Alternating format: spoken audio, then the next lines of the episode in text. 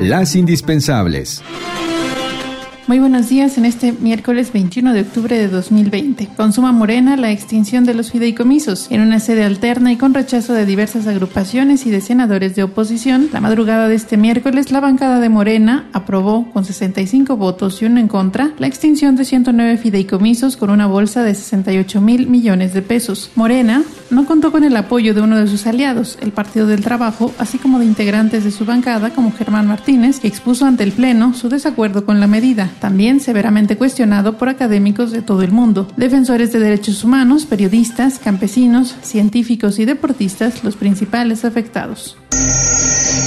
Con 291 votos a favor y 142 en contra, el Pleno de la Cámara de Diputados aprobó en lo general diversas reformas en materia fiscal para el año 2021. El dictamen avalado autoriza que el Servicio de Administración Tributaria pueda grabar las visitas domiciliarias que realicen a los contribuyentes. La oposición acusó que la miscelánea fiscal no garantiza recaudación ni activación económica. En cambio, fomenta la persecución fiscal del contribuyente, sostuvo la legisladora Ruth Salinas Reyes. En México, el impacto de la pandemia ha sido severo debido a diversos factores estructurales. Pese a esta situación, el Ejecutivo presentó un paquete económico para el 2021 en el que no advertimos por ningún lado una respuesta clara y contundente para atender las consecuencias sanitarias y económicas que enfrentamos las y los mexicanos y que seguiremos padeciendo el siguiente año. No vemos ningún paquete de medidas fiscales que permita fortalecer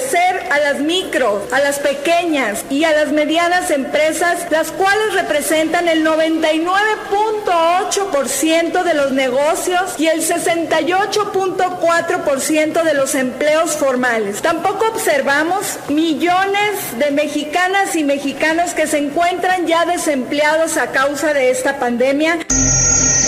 Mientras las autoridades federales niegan rebrotes de COVID-19, entidades experimentan aumentos de casos. La Ciudad de México regresó a los niveles de contagio de septiembre por un aumento de personas hospitalizadas por la COVID-19 de manera consecutiva e incrementó en tres días el número de personas intubadas. Ayer registró 1.446 nuevos casos y 55 decesos más, con lo que suma ya 14.480 capitalinos que han perdido la vida en las últimas 24 horas.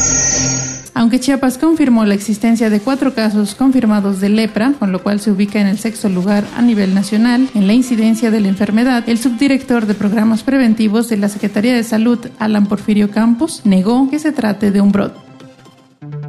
Un avance informativo de Agencia Central de Noticias.